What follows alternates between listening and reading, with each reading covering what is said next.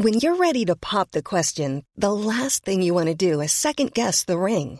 At Bluenile.com, you can design a one-of-a-kind ring with the ease and convenience of shopping online. Choose your diamond and setting. When you find the one, you'll get it delivered right to your door. Go to Bluenile.com and use promo code LISTEN to get $50 off your purchase of $500 or more. That's code LISTEN at Bluenile.com for $50 off your purchase. Bluenile.com code LISTEN.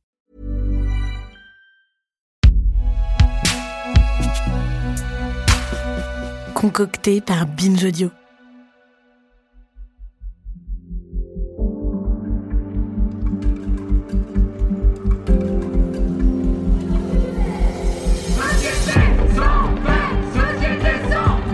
Ils chantent, ils dansent pour protester contre le projet de loi bioéthique.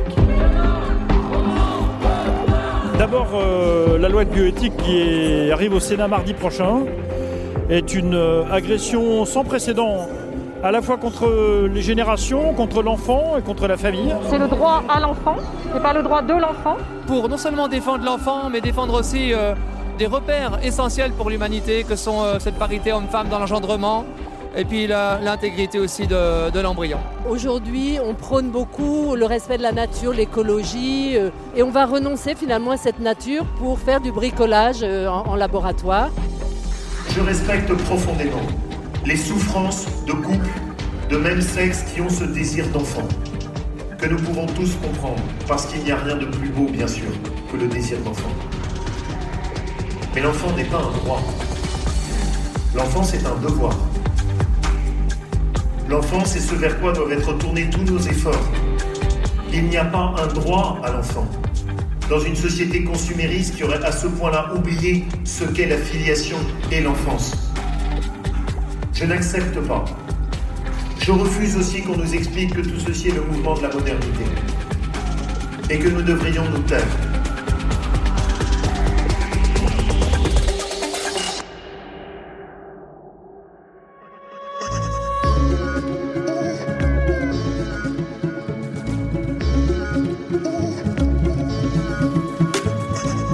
Puisque la PMA existe depuis 40 ans en France sans poser trop de soucis à personne. C'est bien que quelque chose d'autre bloque quand on en parle aujourd'hui. Ce qui bloque, c'est dépasser le cadre hétéro de la PMA. Vous vous doutez bien que c'est jamais dit frontalement de cette manière. Et c'est pour ça qu'avec la journaliste Maëlle Lecor, on va décortiquer les arguments contre l'extension de la PMA aux couples lesbiens et aux femmes célibataires. Comme on le disait dans l'épisode précédent, que je vous invite à écouter pour bien comprendre de quoi on va parler dans celui-ci, la France est en situation de pénurie de gamètes. Il n'y a pas assez de donneurs de sperme et de donneuses d'ovocytes pour répondre à la demande. Donc, qu'est-ce qu'on répond à quelqu'un qui dit Si on ouvre la PMA à tout le monde, ça va aggraver la pénurie de gamètes.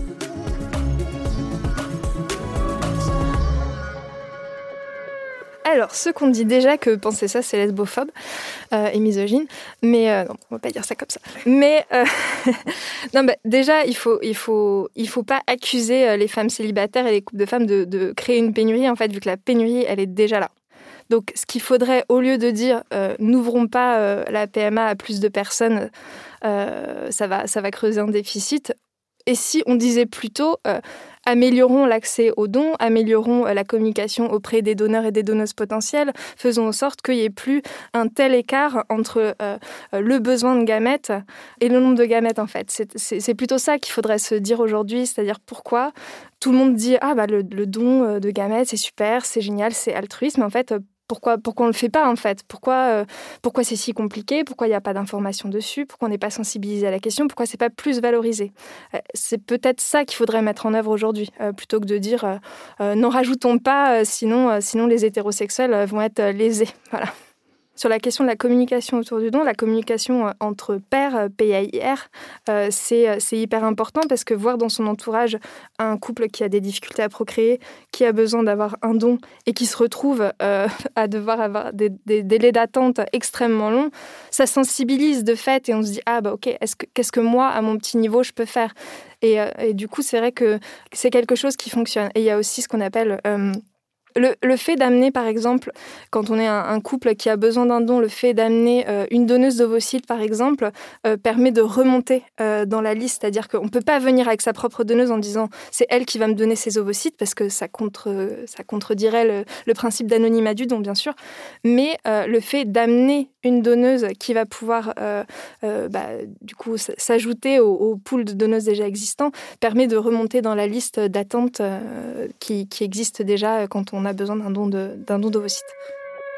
Donc, pourquoi c'est hétérocentré? Dire que les femmes célibataires et en couple lesbien vont aggraver la pénurie de gamètes, c'est considérer que les couples hétéros sont prioritaires pour avoir accès aux gamètes, que leurs projets de parentalité sont donc prioritaires. Et c'est un peu la même idée quand on a quelqu'un qui dit Non, mais si elles veulent des enfants, elles n'ont qu'à s'arranger avec leurs potes et puis voilà. C'est pas très très gentil de dire ça. c'est terrible de dire. Non, mais bah, euh, oui, mais dans ces cas-là, il faut le dire aussi aux hétérosexuels, en fait. Pourquoi, pourquoi quand euh, vous avez euh, Chantal et Jean-Claude qui n'arrivent pas à procréer, qui auraient bien besoin d'un don de sperme, pourquoi vous dites pas à Chantal, bah, il y a Bidule, là, il, pourrait, il serait très pour te donner. Enfin, je veux dire, tout le monde trouverait ça scandaleux. Donc, je vois pas pourquoi on se permettrait de le dire à des femmes célibataires ou à des couples de femmes, sachant que, voilà, c'est quelque chose qui serait inentendable dans d'autres circonstances. C'est-à-dire que oui, effectivement, il y, a cette possibilité euh, de d'avoir recours euh, à un don de sperme par, par quelqu'un qu'on connaît, quelqu'un de son entourage, mais aussi voilà ce qu'on appelle les donneurs, je mets des guillemets sauvages, c'est-à-dire euh, des donneurs qu'on rencontre dans le but justement d'avoir d'avoir un, don de sperme, des, des, hommes voilà qui se proposent d'aider des femmes célibataires ou des couples de femmes à avoir un à avoir un projet d'enfant. C'est quelque chose qui est qui est possible, qui se fait. Il y a toujours ce risque derrière euh, euh, cette, cette, personne, cet homme, euh, puisse reconnaître l'enfant et, une volonté de, voir son rôle, euh, euh, pas son rôle de géniteur du coup, mais un rôle, un rôle paternel reconnu. Et dans ces cas-là, si il en vient à faire cette reconnaissance de filiation, derrière la mère sociale, elle, n'a plus rien. C'est-à-dire qu'il n'y a plus de recours derrière. Donc, euh, parce que la filiation aujourd'hui, elle se fait, elle est, elle est, elle est à deux. elle, ne peut pas être à trois parents ou à quatre parents. Voilà, elle est limitée et elle est fondée sur l'altérité sexuelle. Donc, donc voilà, sachant que si la mère, la mère biologique est reconnue, si si le donneur euh, se manifeste et veut être reconnu euh, comme le père, entre guillemets, de l'enfant, euh, bah, il peut le faire, en fait, rien ne s'y oppose. Pourquoi c'est hétérocentré? Considérer qu'un donneur, s'il le souhaite et s'il entreprend la démarche, peut prendre la place légale du deuxième parent, c'est impensable quand on parle d'un couple hétéro. Parce qu'on est plutôt d'accord sur le fait que être parent, ça dépasse quelques spermatozoïdes. Mais vous voyez l'idée. Qu'est-ce qu'on répond à l'argument suivant? Non, mais permettre à une femme seule de devenir mère par PMA, c'est encore créer des foyers de femmes seules précaires.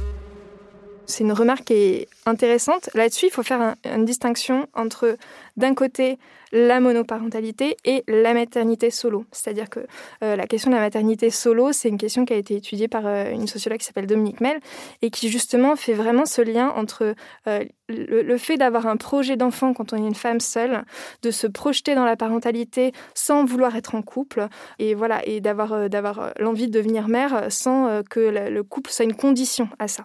Donc distinguer la parentalité de la conjugalité. Euh, c'est pas forcément un renoncement au couple, mais c'est cette idée que le désir d'enfant ne veut pas être conditionné par, euh, par, le, par le fait d'être en couple avec un homme.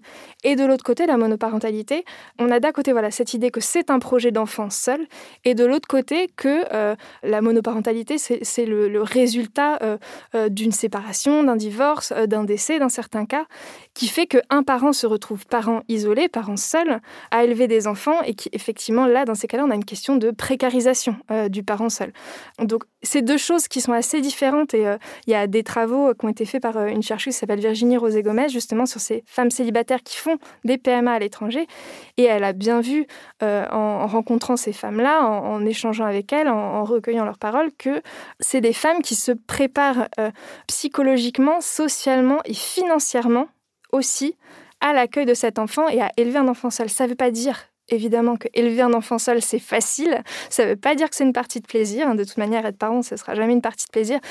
Mais en tout cas, elles sont, elles sont préparées à ça et ça fait partie d'un projet, en fait. Donc voilà, euh, parler de cette que ça va créer des foyers précaires, euh, c'est pas complètement vrai. En fait, euh, sociologiquement, on a vu que effectivement, c'est pas la même chose que d'être une mère, une mère séparée, une mère seule suite à un divorce, que d'être une mère seule qui a créé ce foyer à elle seule avec son enfant et qui a mené ce projet seul.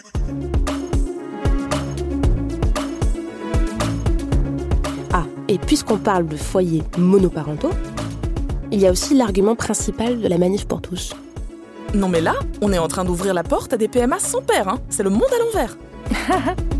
oui, euh, les PMA sans père. Bah oui, non mais comme si le père était une garantie de, bien-être ou d'équilibre ou de ou d'une famille stable. Euh, enfin voilà, c'est la, question de la PMA sans père elle joue sur une, confusion entre ce qu'est un père, donc un rôle parental auprès d'un enfant, et, euh, un géniteur et un donneur, et qui, euh, dans certaines familles, bah, c'est pas la même personne en fait.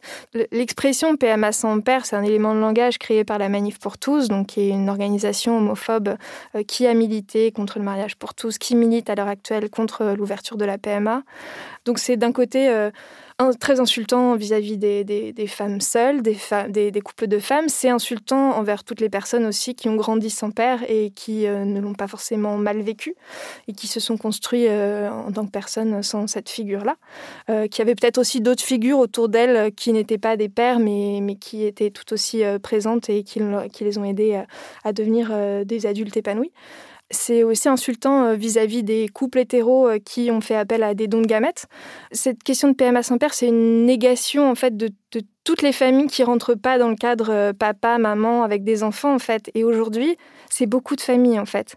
Euh, on n'est plus du tout euh, sur, sur ce cadre normatif de la famille nucléaire qui était voilà un homme, une femme, des enfants. C'est pas pour dire c'est mort, c'est dépassé, ça n'existe plus. C'est juste que la réalité aujourd'hui, c'est pas une famille, c'est des familles qui sont sur des configurations différentes, qui se construisent différemment. Et voilà, et cette question de la PMA sans père, elle elle est elle est juste, oui, terriblement, terriblement insultante pour, tout un tas de familles. Et c'est pas juste une question, euh, c'est, ça se limite même pas euh, aux, femmes seules et, aux couples de femmes.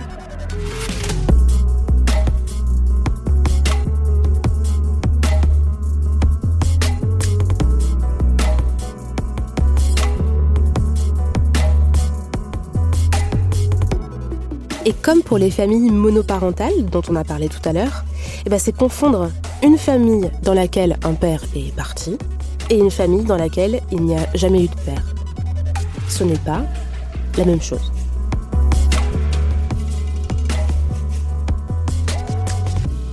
Alors, qu'est-ce qu'on répond à quelqu'un qui dit Non mais la PMA, c'est une méthode médicale quand il y a infertilité. En fait, si on ouvre la PMA, ça va devenir de la PMA sociale. Pour avoir euh, des enfants à la demande, comme ça déjà, la, PMA, elle n'est pas faite pour euh, régler des problèmes d'infertilité, en fait. Elle est faite pour contourner les conséquences d'une infertilité. Euh, donc en fait, la PMA n'est jamais thérapeutique. La, PMA ne soigne rien en fait. Déjà, il faut se mettre ça dans la tête. Ça ne soigne personne. Une fois que l'enfant est arrivé après une insémination ou une FIV, bah, l'infertilité elle, est toujours là. donc donc voilà, on, ne soigne on ne soigne rien. Il faut vraiment faut vraiment s'en rappeler. Cette distinction entre, euh, entre médical et social, oui, en fait, elle est juste fondée pour dire euh, il y a une PMA qui est légitime, celle des couples hétérosexuels, parce que ça préserve une espèce euh, d'idée d'ordre naturel que voilà la famille, c'est un papa, une maman, des enfants, et que derrière, une PMA sociale, ça viserait à à répondre à des caprices d'enfants, euh, de, de, femmes qui sont euh, en couple avec euh, une autre femme ou de femmes qui sont célibataires et qui veulent parfois le rester et qui veulent pas s'embarrasser d'un homme. pardon. Moment misandrie, pourquoi j'ai dit ça? Bref, désolée. Ça sera gardé. Mais, oh wow, je vais me faire tracher. Mais Mais non, c'est juste fait pour faire un distinguo, pour dire euh, il y a une PMA qu'on veut reconnaître comme légitime, euh, et du coup qu'on pourrait rembourser, et puis de l'autre une PMA euh, qui est celle des gens qui font pas d'efforts, mais qui veulent quand même des familles, qui veulent pas se soumettre à l'ordre naturel de l'hétérosexualité, mais qui veulent le beurre et l'argent du beurre, on va dire. Et bien sûr, je, caricature à fond, hein, voilà. qu'il n'y ait pas d'ambiguïté, c'est pas du tout ce que je pense, mais voilà, c'est vraiment voilà cette distinction, elle est fausse de base parce que de toute manière la PMA ne soigne rien. Donc euh, on ne peut pas parler d'une PMA médicale et d'une PMA sociale, en fait, ce serait un abus de langage. Et surtout, dans les couples hétéros qui font appel à des FIV euh, ou des PMA en général, il y a aussi une partie en fait de ces hétéros-là qui ne sont pas en fait euh, réellement infertiles ou stériles parce qu'on n'explique pas leur incapacité à procréer. C'est-à-dire qu'il y a, il y a pour, pour, une partie de ces couples qui, qui ont accès à, des inséminations, à des FIV, on n'a pas diagnostiqué médicalement d'où vient leur infertilité ou leur stérilité. C'est juste que, bah, au bout de tant d'années à essayer d'avoir des enfants de manière naturelle, de tant de tests pour essayer de trouver d'où ça vient, on n'a juste pas trouvé. Donc en fait, c'est ce qu'on appelle des infertilités idiopathiques. Elles n'ont pas de cause connue. Ces, couples-là, euh, une fois qu'on a fait tous les tests possibles et imaginables, on leur a pas dit on va rentrer chez vous et essayez quand même on leur a dit ok, bon, on vous oriente vers euh, un parcours de FIV parce que c'est ce qui semble le plus adapté, etc. Donc à partir de là, si jamais on crée un double guichet de remboursement, c'est-à-dire d'un côté un remboursement pour les euh, couples euh, qui ont une infertilité prouvée ou une stérilité prouvée médicalement avec un petit papier, etc., vous avez accès à la PMA, et de l'autre côté un autre guichet pour les, les autres, c'est-à-dire qui n'ont pas d'infertilité ou de stérilité prouvée, bah, on y trouvera aussi des hétéros d'une part, et en plus de l'autre côté, bah, qui nous dit que dans un couple de femmes, il ne peut pas y avoir euh, de femmes avec euh, des problèmes de stérilité ou d'infertilité, euh, j'en sais rien, voilà, une endométriose d'un côté et des trompes bouchées de l'autre, ben, en fait, ce couple de femmes pourrait aussi avoir accès à la PMA. Donc on ne peut pas fonder juste la question de l'accès à la PMA et du remboursement sur une base d'infertilité, stérilité. En fait, ce serait injuste pour tout le monde. Là, on parle de remboursement parce que dans le texte actuel, en fait, est prévu le remboursement de PMA pour tout le monde, mais a été évoqué dans les débats le fait que ça ne le soit pas, en gros. Tout à fait. C'est un argument qui est régulièrement revenu à différentes étapes des premières et des secondes lectures. Il y avait euh, dans l'opposition justement euh, à, l'ouverture, euh, disons qu'il n'y avait plus de possibilité de, s'opposer frontalement à l'ouverture de, de, la, de, la, PMA aux couples de femmes et aux femmes célibataires. Donc bah, on s'est dit, bon, on va trouver autre chose. remboursement. Disons qu'on rembourse les hétéros, on ne rembourse pas les autres. voilà, c'est une manière de dire on est contre, mais sans pouvoir, sans pouvoir prolonger encore pour 7 ans, 8 ans jusqu'à la prochaine révision des lois de bioéthique cette interdiction à toutes les femmes. C'est discriminatoire en fait. C'est tout simplement discriminatoire, c'est-à-dire que même le Conseil d'État a dit que c'était pas possible en fait de faire un, double, un double guichet, euh, un, accès différent en fonction, en fonction de, bah, fait de l'orientation sexuelle euh, ou du statut marital euh, de, des demandeuses. Donc, à partir de là, en fait, la question ne devrait même plus se poser. En fait, on peut pas, on peut pas recréer une discrimination alors que le texte va déjà le, enlever une en fait. Non, mais on va quand même pas mentir aux enfants, on peut pas naître de deux femmes. Ce qui est, très drôle, c'est que la question du mensonge, de la fiction autour du, pas forcément de la PMA, mais en tout cas, du don, euh, du don de gamètes, euh, bah, clairement, on peut, on peut pas, on peut pas mentir aux enfants quand on est un couple de femmes, en fait. C'est-à-dire que la question du don, la question de, de l'histoire autour de la naissance de l'enfant, elle est transmise, en fait. Elle est transmise dès le départ, euh, euh, à hauteur d'enfant, avec euh, des mots choisis, etc. Donc, les, femmes célibataires et, les couples de femmes, globalement, ne, mentent pas déjà à, à leurs enfants. par contre, au niveau des, des, couples hétérosexuels qui y ont accès, au départ, on n'a pas incité du tout à évoquer ces questions-là avec euh, les enfants nés du don.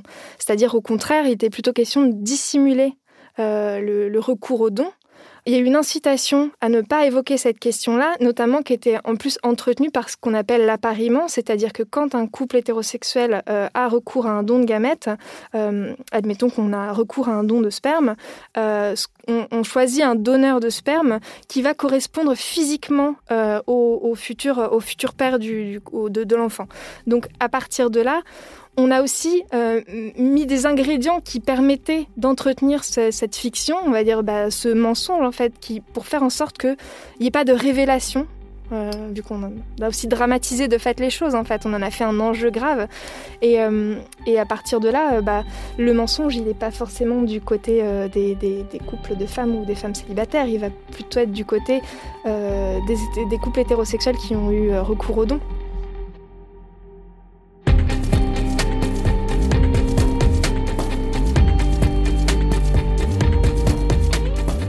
Alors aujourd'hui, c'est des choses qui ont beaucoup, beaucoup évolué. Parce qu'on s'est rendu compte que c'était pas forcément une bonne chose de dissimuler à un enfant euh, les circonstances de son histoire, euh, son histoire familiale de fait. Euh, donc aujourd'hui, c'est des choses qui heureusement évoluent beaucoup. Il y a aussi, c'est aussi lié au fait que bah, les, les enfants nés du don sont aujourd'hui des personnes adultes et qu'elles s'expriment à ce sujet et que certaines d'entre elles militent pour justement la levée de l'anonymat parce qu'elles elles ressentent un besoin de connaître leur histoire et de de savoir d'où elles viennent, éventuellement de rencontrer euh, la personne euh, grâce à qui elles ont pu naître. Donc, euh, donc voilà, c'est des choses qu'il faut entendre aujourd'hui. Mais on ne peut pas s'en servir pour continuer à s'opposer à l'accès à la PMA pour les couples de femmes et les femmes célibataires, en fait. C'est une autre question et il faut, il faut, il faut peut-être dissocier ça. Oui, c'est-à-dire qu'il y a d'un côté le fait d'avoir accès ou pas à l'information sur le donneur, au fait d'apprendre par exemple qu'on est né euh, issu d'un don, parce qu'aujourd'hui en fait c'est marqué nulle part en fait si on est né en fait d'un don de gamètes, on ne le sait pas en France aujourd'hui. Donc sur les 400 000 enfants qu'on a décrits tout à l'heure depuis 81, il y a une partie d'entre eux qui sont nés par un don de gamètes et ne le savent pas, et c'est marqué nulle part grosso modo, à part les, sauf les parents qui le savent. C'est ça. Et donc c'est une discussion à avoir sur qu'est-ce qu'on fait en fait du don, est-ce qu'on doit avoir accès ou pas à ses origines comme on dit? Sauf que c'est là réintroduit dans le débat sur la PMA pour s'opposer à une ouverture. En gros, c'est ça. Complètement. C'est-à-dire que dans toutes les révisions des lois de bioéthique, on a continué à garder ce principe. On n'a pas touché à ce principe d'anonymat.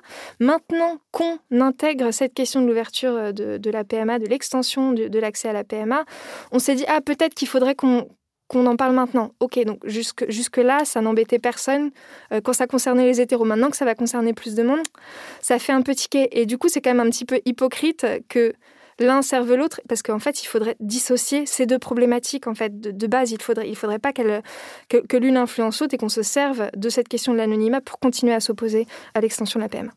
Et puisqu'on parle d'appariement... Non, mais c'est le début de l'enfant à la carte. On va choisir son enfant sur catalogue maintenant. N'importe quoi. Alors en France, c'est pas possible. De toute manière, euh, voilà, les futurs parents ne peuvent pas choisir euh, euh, leur donneur. voilà, à part cette question de l'appariement qui n'est pas gérée par les parents, par les futurs parents, c'est impossible ce qui se passe dans certains pays à l'étranger, par exemple au Danemark, où il y a effectivement des banques de sperme euh, internationales, euh, voilà, euh, il est possible effectivement en allant sur le site internet de Cryost ou de, la European Sperm Bank, bah oui, d'avoir accès à une forme de catalogue. Hein, on va pas, on va, utiliser le mot effectivement pour trouver un donneur qui corresponde à certains critères, que ce soit des critères physiques, que ce soit voilà ses passions dans la vie, ses hobbies, son métier, etc. En France, euh, le principe de gratuité du don n'est pas remis en question déjà d'une part.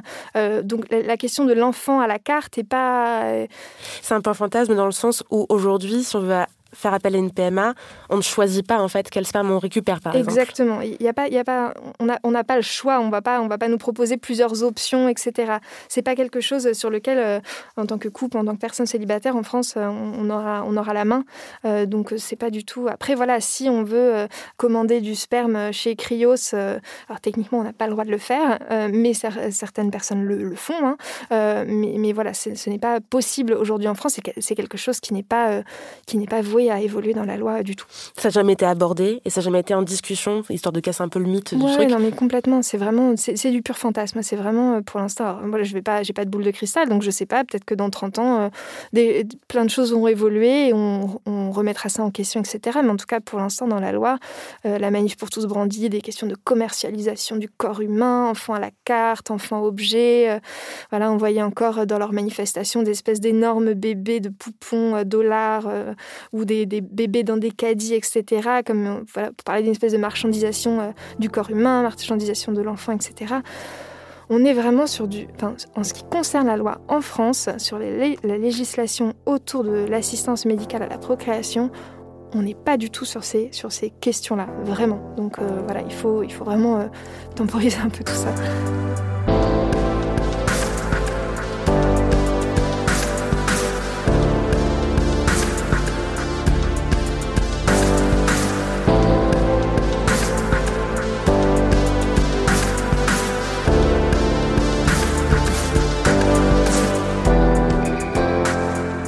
Pour les principaux arguments entendus lors des débats.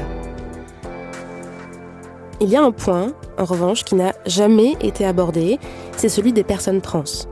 Actuellement, dans le texte discuté, tout ce dont on a parlé ensemble ne concerne que les personnes cisgenres. Alors, ça a été abordé en commission? Euh, ça a été très mal abordé en commission, c'est-à-dire que c'était à l'époque où euh, Agnès Buzyn, ancienne ministre de la Santé, et Nicole Belloubet, ancienne ministre de la Justice, euh, elles ne maîtrisaient absolument pas ce sujet. Donc c'était une confusion entre hommes trans, femmes trans, sans comprendre euh, de, quoi on parlait en fait. Et, du coup, ça, ça montrait aussi surtout une, une sorte de mépris vis-à-vis -vis de ce sujet, comme si ça concernait personne et qu'il n'y avait pas lieu d'en parler dans le cadre de ce projet de loi et dans le cadre de cette révision-là. Donc effectivement, euh, pour ce qui est euh, de la question des, euh, personnes trans, que ce soit en termes d'accès à la PMA, mais aussi en termes d'accès à l'autoconservation des gamètes, c'est quelque chose qui a été complètement évacué. C'est très dommage parce qu'il y avait vraiment une occasion de faire une loi un peu dégenrée, c'est-à-dire on passait de voilà la PMA est accessible pour un couple composé d'un homme et d'une femme. Là, on passe aujourd'hui, on va passer, je l'espère, dans les mois à venir, vers une loi qui qui dit que voilà toutes les femmes ont accès, peuvent avoir accès à la PMA. Il aurait été possible peut-être de parler de personnes euh, pour faire en sorte que, par exemple, un homme trans euh, qui euh, biologiquement, physiologiquement produit des ovocytes, peut porter un enfant, ça aurait été intéressant de parler de personnes vu que, pour que cette personne, cet homme trans, puisse avoir accès aussi à la PMA. Donc voilà, c'est une occasion loupée d'aborder la question de, des parents trans parce que tout comme euh, les, les, familles euh, homoparentales composées de deux mamans existent déjà, les familles euh, composées de parents trans existent aussi. ces personnes ont déjà des enfants, donc il aurait été plutôt de, de, de, bon ton, on va dire, d'en parler aussi dans cette loi et de, bah, de l'ouvrir aussi, de permettre cette loi. Là, voilà, on est, voilà, ça n'a pas été, ça n'a pas été le cas, donc. Sur une prochaine révision de loi de bioéthique, mais c'est vrai qu'il y avait, y avait une occasion qui rendait les choses simples, c'est-à-dire une loi dégenrée. C'est comme si voilà, on se disait on n'en parle pas, ça n'existera pas, sauf qu'en fait ces familles sont déjà là. Donc euh, donc c'est complètement se, se, voiler la face et, et, perpétuer du coup une discrimination et, et continuer de, de, cacher, de cacher ce sujet-là. On a fait le tour, je crois. Ah non, mais non, il en reste un. Non mais si on laisse passer la PMA, ça sera ouvrir la porte à la GPA. Puis ensuite, euh, ce sera quoi? La GPA, c'est la gestation pour autrui. C'est quand une femme porte un enfant dont elle ne sera pas la mère, parce qu'elle le porte pour d'autres personnes.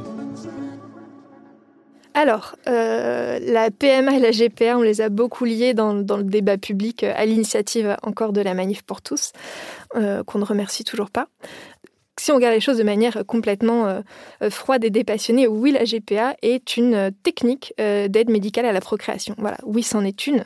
Dans la loi, la GPA est interdite. Dans la loi française, la GPA est interdite euh, pour des questions d'éthique, pour des questions d'indisponibilité du corps humain, c'est-à-dire qu'il est impossible euh, qu'une femme porte un enfant pour un autre couple ou pour une autre personne. Ce n'est pas possible, c'est écrit tel quel. Est-ce que la PMA va, euh, la porte ouverte à la GPA pas avant un certain temps, à mon avis, pas avant très longtemps, parce qu'on n'en est vraiment pas à ce stade-là de réflexion et dans, le débat public, en fait. Euh, Aujourd'hui, la GPA, elle est juste brandie pour euh, rendre le débat encore plus crispé, encore plus clivant. Euh, sauf qu'en fait, la question de la PMA, elle répond à une question d'égalité.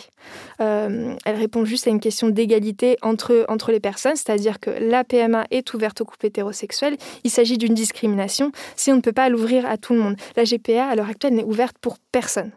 Donc voilà, si on veut si on veut faire une GPA, il faut aller à l'étranger à l'heure actuelle. C'est comme ça. Donc on n'est pas sur une question d'égalité entre les citoyens. Il s'agit vraiment de, de, rappeler ça. Donc euh, est-ce que la PMA va ouvrir la porte à la GPA Enfin, encore une fois, j'ai pas de boule de, de cristal, donc je ne peux pas dire. euh, Mais en tout cas, on n'en est même pas encore à l'étape d'un débat serein sur ces questions où on pourrait évoquer euh, la question d'une éthique de la GPA. En France, pour l'instant, on n'en est pas du tout là. On en est juste à un petit point de ce sujet, c'est-à-dire la reconnaissance des enfants nés de GPA à l'étranger. C'est le seul, c'est le seul enjeu qui, arrive aujourd'hui dans, la loi. Hein. On n'est pas allé plus loin que ça. Donc, euh, Bon, la gestation pour autrui, pour l'instant, voilà, peut-être qu'on en parlera dans, quelques années, mais il faudrait peut-être un certain niveau de maturité qui en France n'est pas encore là, à mon sens. C'est-à-dire qu'on est beaucoup trop, c'est beaucoup trop crispé et le débat est la manif pour tous, en fait, c'est emparée de ce débat-là. Euh, donc, en fait, elle, elle, elle, le maîtrise pour le moment, juste pour euh, avancer un agenda qui s'oppose de manière frontale aux familles homoparentales. Ça va pas plus loin que ça. On ne peut pas l'envisager autrement que ça.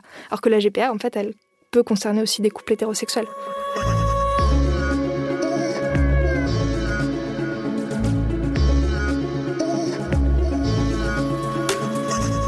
Pour finir cet épisode, j'aurais vraiment aimé vous donner rendez-vous vous dire, tiens, à cette date-là, il y aura le vote.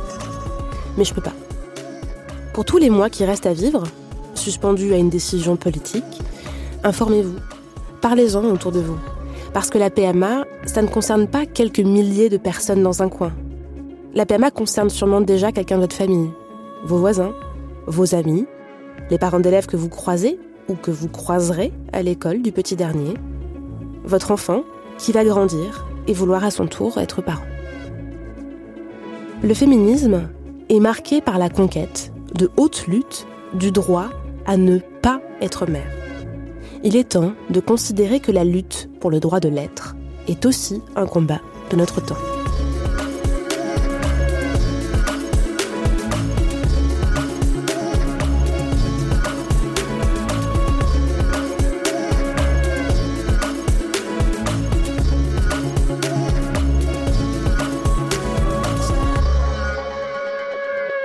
Camille est née d'une five entre mes obsessions, le talent de Solène Moulin à la réalisation, la rigueur de Diane Jean et Lorraine Bess à la production, le tout dans le laboratoire Pinge Audio. Planning for your next trip? Elevate your travel style with Quince. Quince has all the jet setting essentials you'll want for your next getaway, like European linen, premium luggage options, buttery soft Italian leather bags, and so much more. And is all priced at 50 to 80% less than similar brands. Plus, Quince only works with factories that use safe and ethical manufacturing practices. Pack your bags with high-quality essentials you'll be wearing for vacations to come with Quince. Go to quince.com/pack for free shipping and 365-day returns.